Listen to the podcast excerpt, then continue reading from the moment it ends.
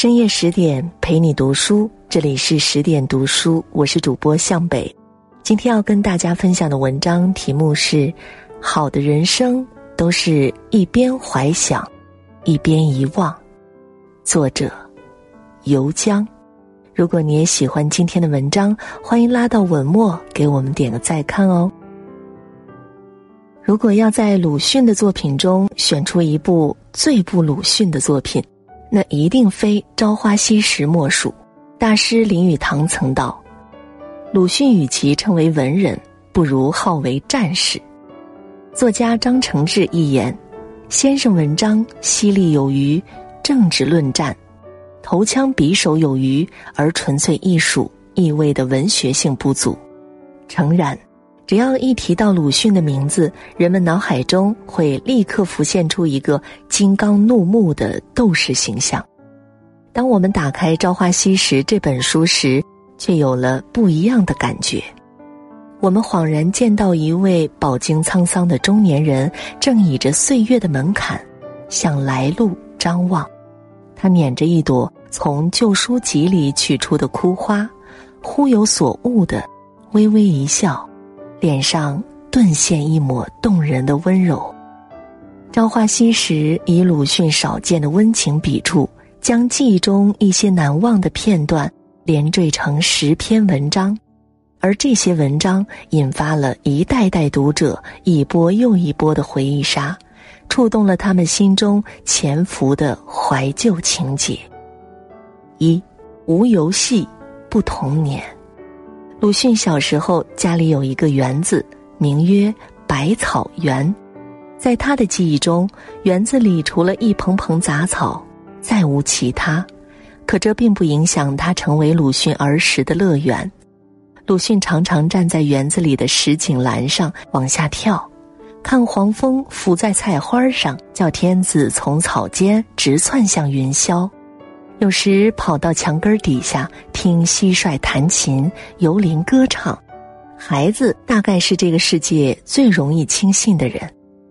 听说何首乌根有像人形的，吃了可以成仙，鲁迅竟信以为真，于是常常去拔，以至于弄坏了泥墙，还纳闷儿为什么始终没找到一根像人形的。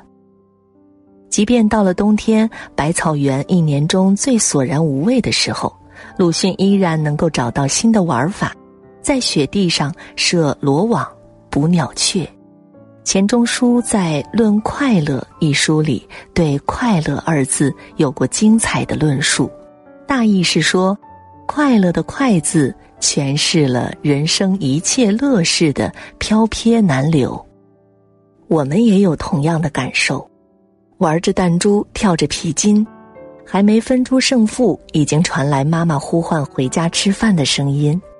喝着汽水，吃着棒冰，惬意的暑假还没过够，开学的日子已经来临。人生里走得最快的，总是最欢畅的时辰。百草园的快乐时光转瞬即逝。鲁迅到了上学的年纪，被家人送去了三味书屋读书。这是鲁迅人生中的第一次别离，他跑到百草园，伤感又稚气的同他的蟋蟀、覆盆子和木莲们道别。三味书屋里的生活乏味至极，可即便这样，也禁锢不了孩子向往自由和游戏的天性。鲁迅很快发现，书屋后面也有一个小园儿，于是常常趁先生不备，和小伙伴儿偷偷的溜进去。折腊梅、寻蝉蜕、捉苍蝇、喂蚂蚁，等到先生发现，孩子们才一个个陆续回来，放开喉咙读书。等先生不注意时，孩子们又可以尽情嬉戏。别的孩子用纸糊的盔甲套在指甲上做游戏，鲁迅则把纸蒙在小说书上，描绣像，一天天积累下来。竟描了一大本。这情景，多像小时候的我们。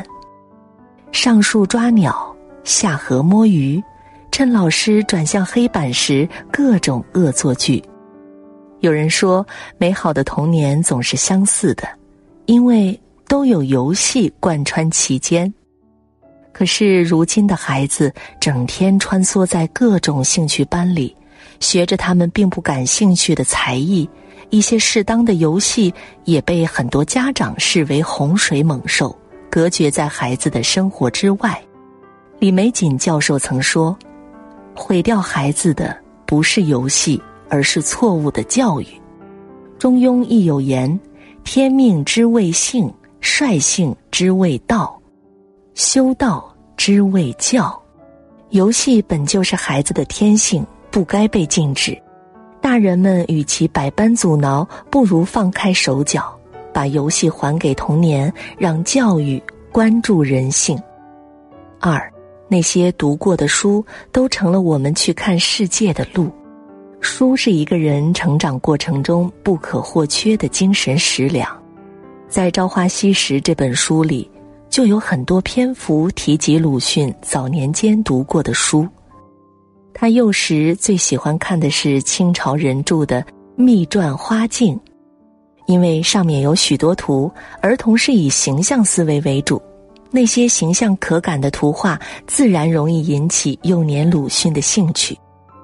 也因此，当他听说有一部绘图的《山海经》，上面画着人面的兽。九头的蛇，三脚的鸟，生着翅膀的人，没有头而以两乳当做眼睛的怪物，从此便念念不忘，以至于当他的乳母常妈妈给他买回来一本时，他顿时对这个不大佩服的常妈妈肃然起敬了。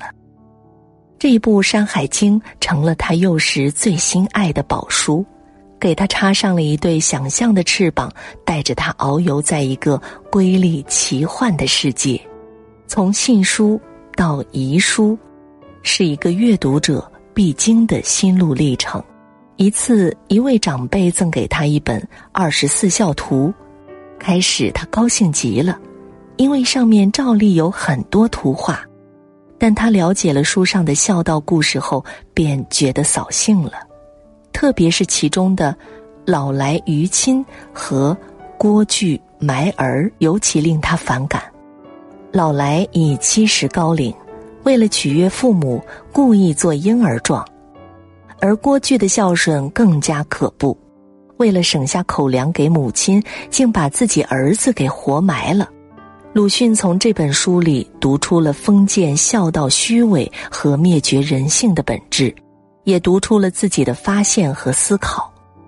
人一旦有了自己的思考，就会主动选择自己想读的书。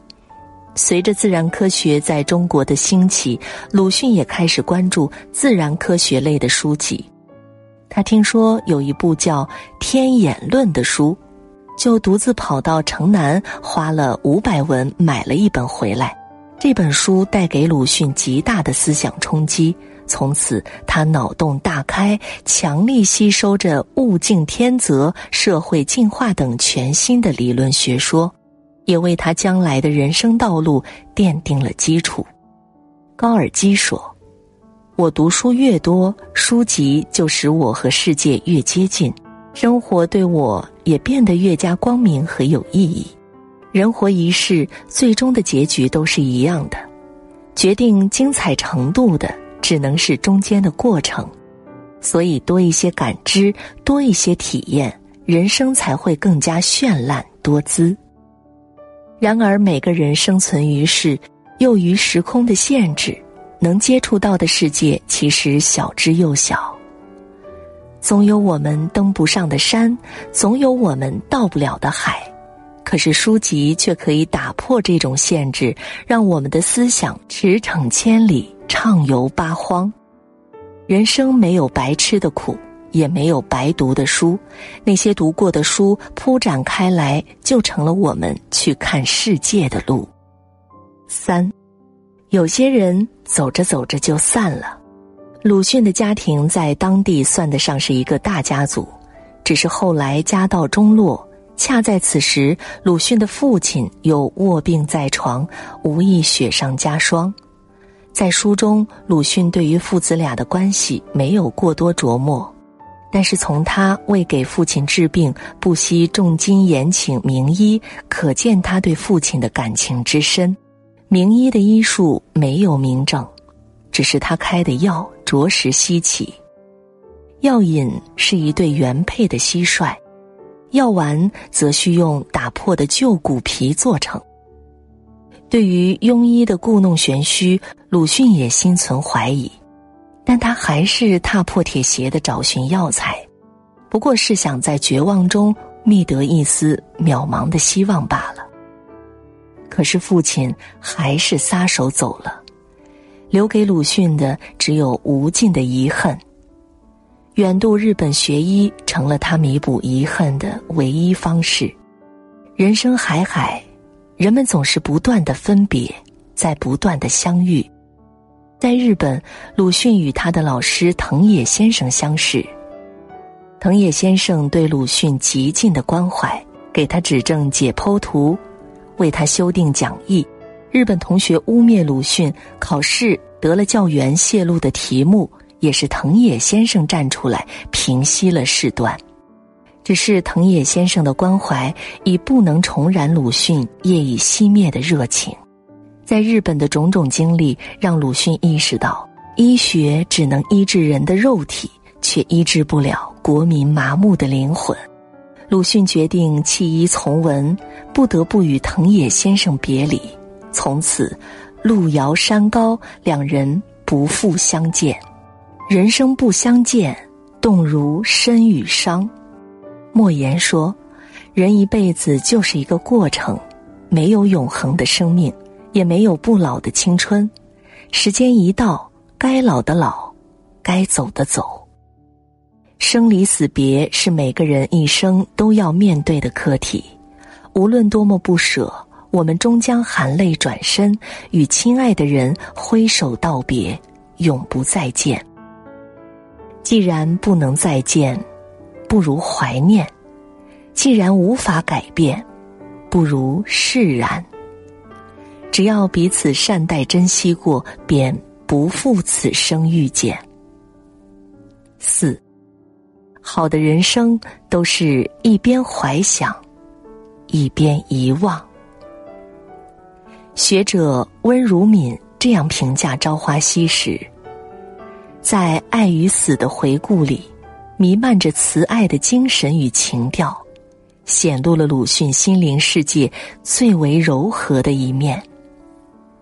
的确，这些柔和的文字也牵引着我们在时间的长河里回溯一番，捡拾几枚闪光的珠贝。但是这种回顾毕竟隔着年月，不免带着些雾里看花的朦胧。